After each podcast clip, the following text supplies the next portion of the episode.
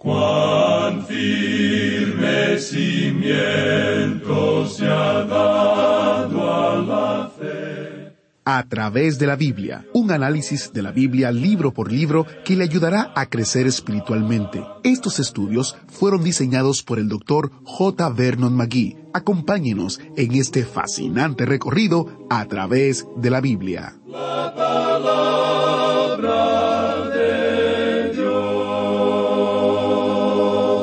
Si alguna vez ha sufrido un terremoto, sabrá lo aterrador que puede ser. El suelo se sacude y se balancea y de todas partes llegan estruendos desconocidos. En nuestro estudio de Hebreos capítulo 12, hoy en A través de la Biblia, aprendemos que algún día la voz de Dios sacudirá la tierra, y no solo la tierra, sino también los cielos. Dios ha sacudido la tierra antes para establecer un punto, tanto en el monte Sinaí cuando le dio la ley a Moisés y en el monte Calvario cuando Jesús estaba muriendo por los pecados del mundo. Dios hizo temblar la tierra. Como puede ver, estamos estudiando la sexta señal de peligro en Hebreos, el peligro de negar. Nuestro maestro Samuel Montoya también nos animará que hay algunas cosas que son inconmovibles. Una de esas cosas es la fe viva en Jesucristo. Él es la roca sobre la cual descansamos y Él no puede ser sacudido. Antes de comenzar el estudio, escuchamos un mensaje alentador de uno de nuestros oyentes. Ella es Elizabeth y nos comenta en YouTube. Mis recuerdos de la infancia están profundamente relacionados con este programa. Mi papá llegó a los pies de Cristo un día que de casualidad pasaba por un puesto donde había alguien oyendo la emisora. Desde ahí se interesó y empezó a buscar más y más y toda su vida fue transformada. Mientras fui pequeña, siempre nos puso los estudios del doctor Magui, y ahora que soy adulta, aún continúo escuchándolos. Dios bendiga sus vidas, amados hermanos. Los amo en el amor del Señor Jesucristo. Qué maravilloso testimonio. Gracias por compartir con nosotros lo que Dios ha hecho en su vida a través del el estudio de su palabra. Iniciamos este tiempo en oración. Padre Celestial, gracias por la firme base que tenemos en Jesucristo. Ayúdanos a mantenernos firmes hoy. Utiliza tu palabra en nuestras vidas mientras escuchamos tus instrucciones ahora. En el nombre de Jesús te lo pedimos. Amén. Con nosotros, nuestro maestro Samuel Montoya y el estudio bíblico de hoy. Continuamos hoy, amigo oyente, nuestro recorrido por la epístola a los Hebreos. Y volvemos al capítulo 12 de esta epístola y vamos a comenzar observando lo que dice el versículo 15. Aquí tenemos la sexta señal de peligro presentada en esta epístola. Hemos destacado esto a través de la epístola como si fuera una luz roja encendida. Lo que se nos presenta es un cartel de advertencia, y allí se mencionan ciertos peligros. Aquí tenemos el peligro de la negación, y notemos lo que dice en la primera parte del versículo quince. Mirad bien, no sea que alguno deje de alcanzar la gracia de Dios. Ahora, esto de mirar bien tiene en sí el pensamiento de una dirección. ¿Cuál es esta dirección? Mirando al Señor Jesucristo, el autor y consumador de nuestra fe mirad bien, no sea que alguno deje de alcanzar la gracia de Dios.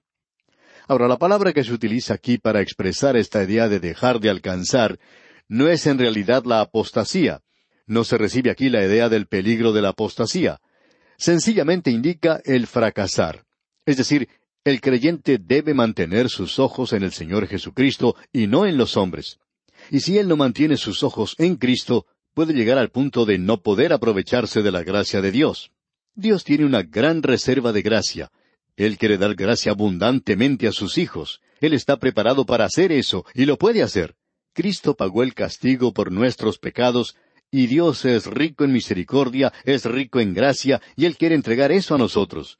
Pero el problema que existe es que muchos de nosotros no nos aprovechamos de eso. Estamos hablando aquí de algo real, algo que le permite a usted ir a Dios y lograrlo. Y eso es la gloria de todo esto. Ese es el mensaje, pues, de esta epístola a los Hebreos. Luego sigue diciendo que si uno no hace eso, existe un peligro. La última parte del versículo quince dice que brotando alguna raíz de amargura os estorbe y por ella muchos sean contaminados. Y un santo en la iglesia que no lo sea puede crear muchos problemas en esa congregación. El versículo 16 de este capítulo 12 de la epístola a los Hebreos dice, No sea que haya algún fornicario o profano como Esaú, que por una sola comida vendió su primogenitura. Creemos que la fornicación mencionada aquí es algo espiritual. Existe el peligro de volverse de Dios hacia las cosas de la carne, y eso puede ser cualquier cosa de la carne. En cuanto le tocaba a Esaú, él vendió su primogenitura, esa primogenitura espiritual que le favorecía tanto. Eso indicaba que podría estar en el linaje que llevaba al Mesías, y que él podría haber sido un sacerdote de la familia de Abraham. Pero a él no le interesaba eso. Ahora, cuando aquí dice que él era un profano, eso no indica que él estaba maldiciendo en todo momento. En realidad, eso no tiene ninguna referencia a ser profano en ese sentido. La palabra profano viene de dos palabras. Vanas, que indica templo, y pro, que indica a favor o en contra. Y aparentemente aquí indica contra, y quiere decir contra Dios. Indica que él es una persona impía. Esaú no vio ninguna necesidad de reconocer a Dios o de tener alguna relación con él, o ningún sentido de responsabilidad. Así es que él despreció su primogenitura, y él pensó que eso no tenía ningún valor. Estaba hasta dispuesto a cambiar eso por un plato de sopa. Hay muchas personas que han vendido su alma. Hay algunas que las vendieron por una botella de licor. Pensamos que eso es lo peor.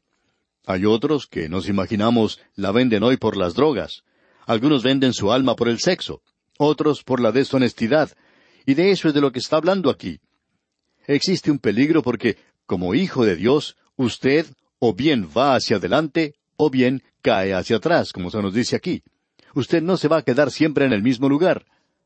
Ahora, en el versículo 17 de este capítulo 12 de la epístola a los Hebreos dice, Porque ya sabéis que aún después, deseando heredar la bendición, fue desechado, y no hubo oportunidad para el arrepentimiento, aunque la procuró con lágrimas.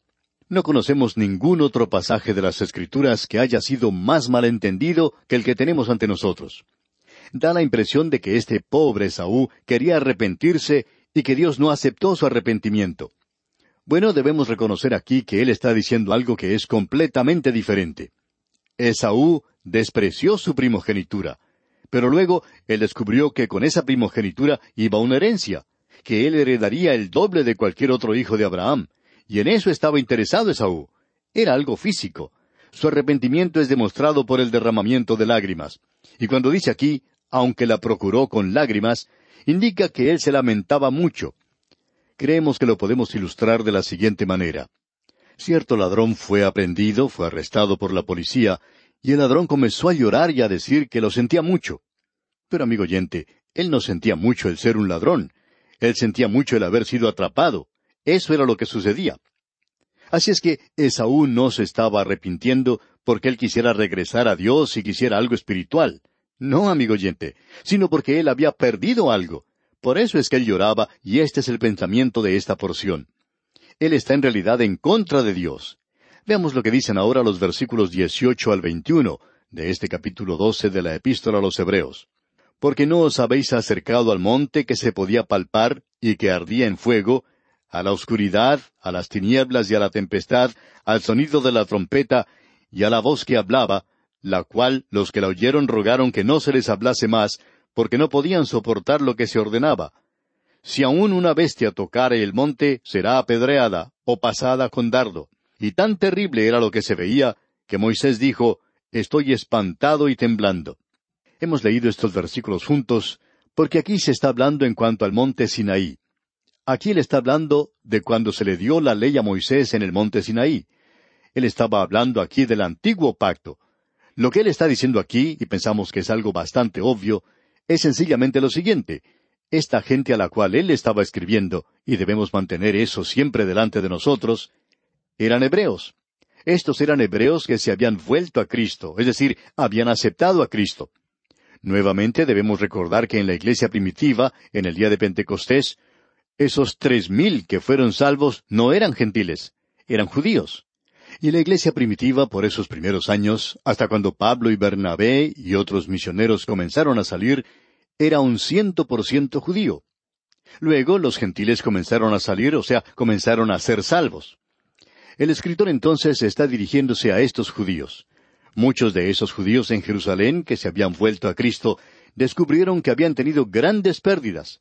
Ellos estaban acostumbrados a ir al templo. Ellos estaban acostumbrados a escuchar cuando se leía la ley. Pero ahora ellos han dejado eso. Ahora ya no pueden escuchar la ley ni tampoco pueden ir al templo. Ya no forman parte de ese sistema. Y debemos decir que ellos se sentían como si se hubieran quedado por fuera. Y ahora se les dice, y creemos que el apóstol Pablo les está diciendo a ellos, ustedes vienen a un monte ahora que es diferente al monte Sinaí, y ustedes no quieren regresar a eso. El monte Sinaí fue un lugar donde se dio la ley, y donde tres mil personas murieron. Usted puede leer eso allá en el capítulo treinta y dos del libro de Éxodo, donde se presenta la ley. Tres mil personas murieron allí. En el día de Pentecostés, tres mil personas fueron salvas. Ellos murieron al darse la ley. Ellos vivieron el día de Pentecostés por la predicación del Evangelio. El dar de la ley no es algo muy lindo. Hubo el sonido de la trompeta, hubo un terremoto, hubo truenos y relámpagos, y la gente estaba muy asustada. Ellos le dijeron a Moisés que él subiera. Y a la gente se le dijo que retrocediera y que no se acercara más. Queremos decir que algunos de ellos se acercaron demasiado. Y el apóstol Pablo dice, ustedes no quieren volver a ese sistema. Aún hoy hay personas que quieren regresar a ese sistema, y algunos hasta son gentiles. Y él dice aquí que nosotros hemos dejado ese sistema y nos hemos alejado de esto. Nos hemos apartado completamente de esto. En cierta ocasión, una dama se acercó para conversar con el pastor, y era una persona muy hermosa en muchas maneras. Pero el pastor pensaba que ella era una de esas mujercillas de las cuales habla el apóstol Pablo. Dice, estas siempre están aprendiendo y nunca pueden llegar al conocimiento de la verdad. Esta persona, pues, de la cual estamos hablando, pertenecía a una familia bastante adinerada. Ella iba a todas las fiestas y cócteles de la gente rica y compartía en sus pecados. Pero aún así, ella quería continuar asistiendo a las clases bíblicas. Y ella iba y estudiaba la Biblia, pero nunca llegó a ser miembro de una iglesia. Siempre pretendía saber mucho en cuanto a la Biblia, y sin embargo era una de esas personas que siempre están aprendiendo y que nunca pueden llegar al conocimiento de la verdad. Bueno, en cierta ocasión, cuando el pastor predicó un mensaje en cuanto a la ley, y que nosotros no queremos estar bajo la ley, ella dijo, El acto de dar la ley es algo muy hermoso, ¿verdad? Y el pastor le tuvo que decir que el dar la ley no era algo hermoso, que no se podía apreciar nada hermoso en cuanto a eso. Leemos que fue una de las escenas más terribles presentadas en la Biblia. Tres mil personas murieron en ese día, y a la gente se le dijo que esa era una ley que nunca podría salvarles. Y Dios les dio a ellos ese sistema de los sacrificios. Ellos tenían que presentar un sacrificio, un animalito tenía que morir, porque la ley no los podía salvar, sino que en realidad los condenaba. Ahora aquí tenemos a personas en aquel día que estaban acostumbradas a ir al templo. Les gustaba pasar a través de esos ritos en ese lugar. Pero ahora ya no hay nada por lo cual ir allá, ya no hay ceremonia ni sacrificio. Pero Él les está diciendo que ellos en realidad tienen algo. En el versículo 22 leemos, sino que os habéis acercado al monte de Sión, a la ciudad del Dios vivo, Jerusalén la celestial, a la compañía de muchos millares de ángeles. Ahora él está hablando a Israel. El monte Sión era el lugar de David. Él tenía un palacio en ese lugar. David fue sepultado allí. En realidad pensamos que sus huesos tienen que estar allí. Ese era su lugar favorito. Pero él está diciendo esto a los creyentes judíos. Había muchos en Jerusalén que aún iban a la fiesta. Y él les dice, ellos no les permitirán a ustedes ir al monte Sión, pero ustedes tienen un monte Sión, la ciudad del Dios vivo, Jerusalén la celestial. Ustedes han sido dejados afuera por ahora. La persecución los había sacado, pero Él les está diciendo que ellos están teniendo una Jerusalén celestial. Amigo oyente, creemos que esto es algo realmente maravilloso. El monte Sión es la ciudad celestial, es la ciudad del Dios vivo, es la Jerusalén celestial. En el libro de Apocalipsis se le llama la Nueva Jerusalén. Algún día nosotros vamos a cambiarnos de casa. Y si usted quiere saber la dirección donde nosotros vamos a estar, se la podemos dar. Ahora no podemos darle el nombre de la calle ni el número de la casa, pero nuestra dirección va a estar allí, en la Nueva Jerusalén. Y ese es el lugar donde iremos nosotros. Esa es nuestra ciudad para hoy.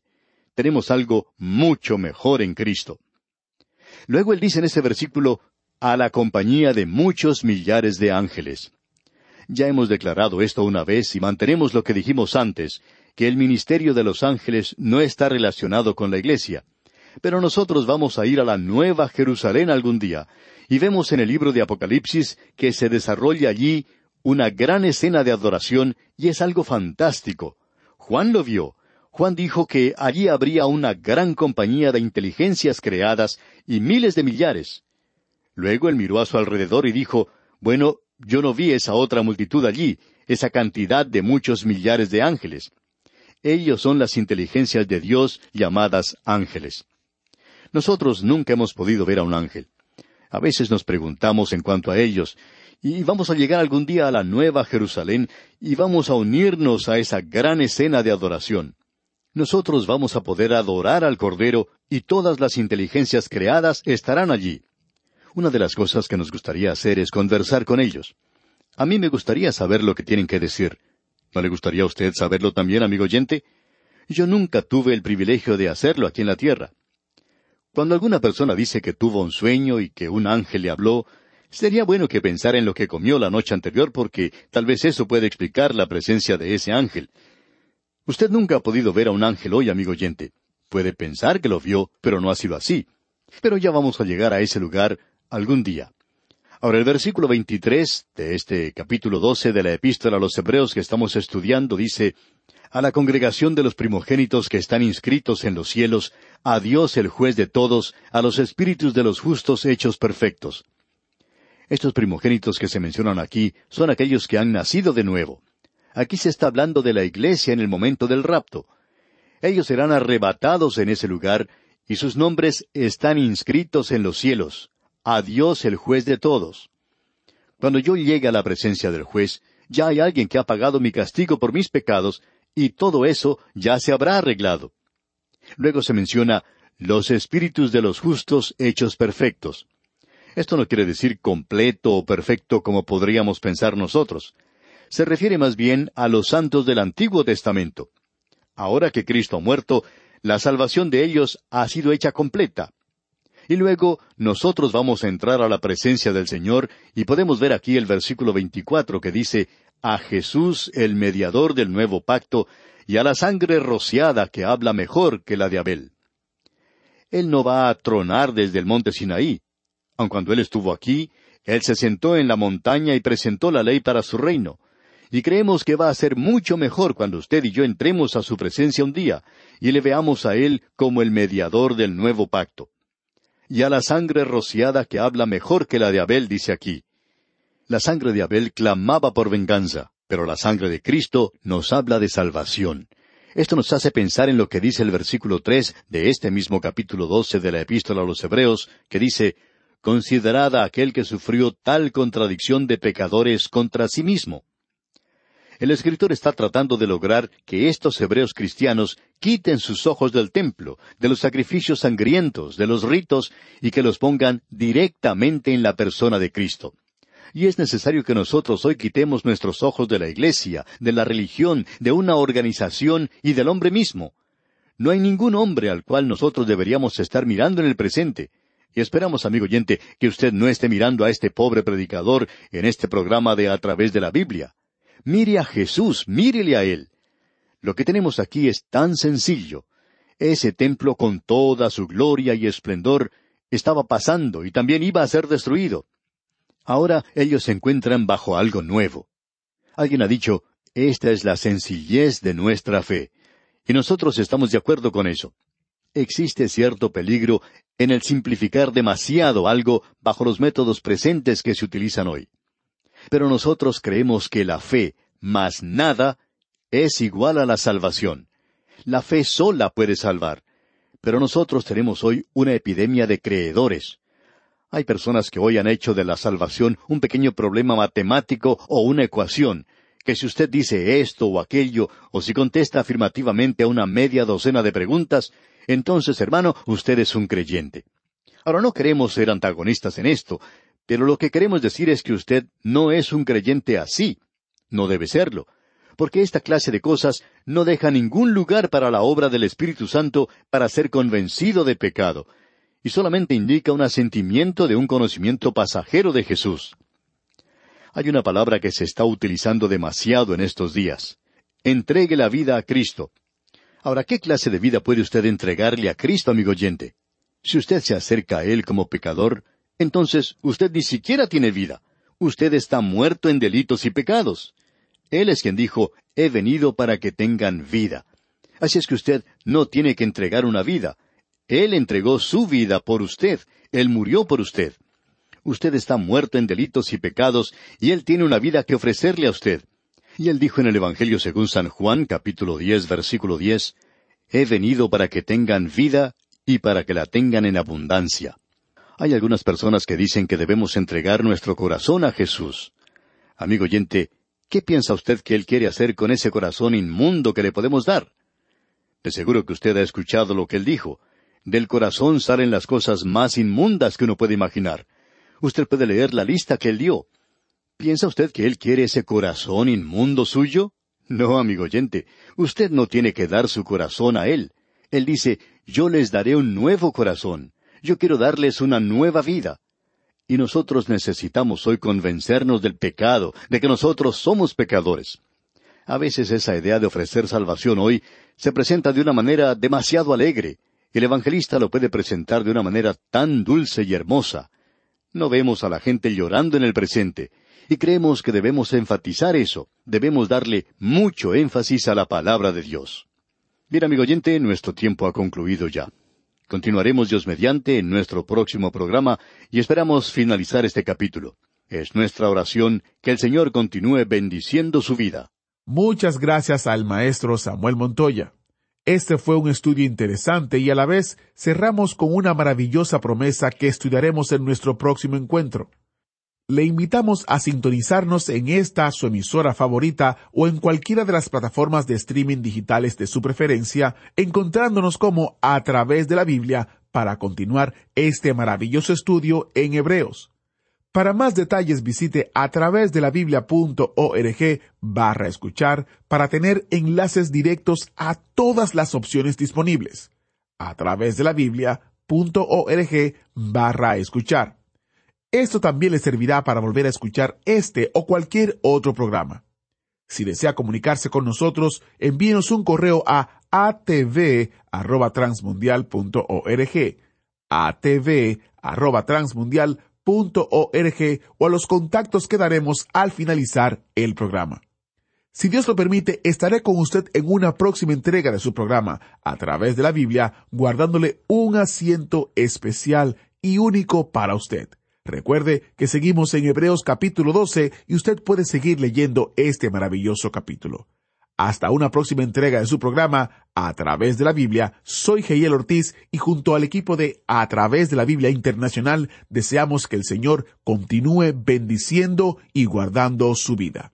Hasta la próxima.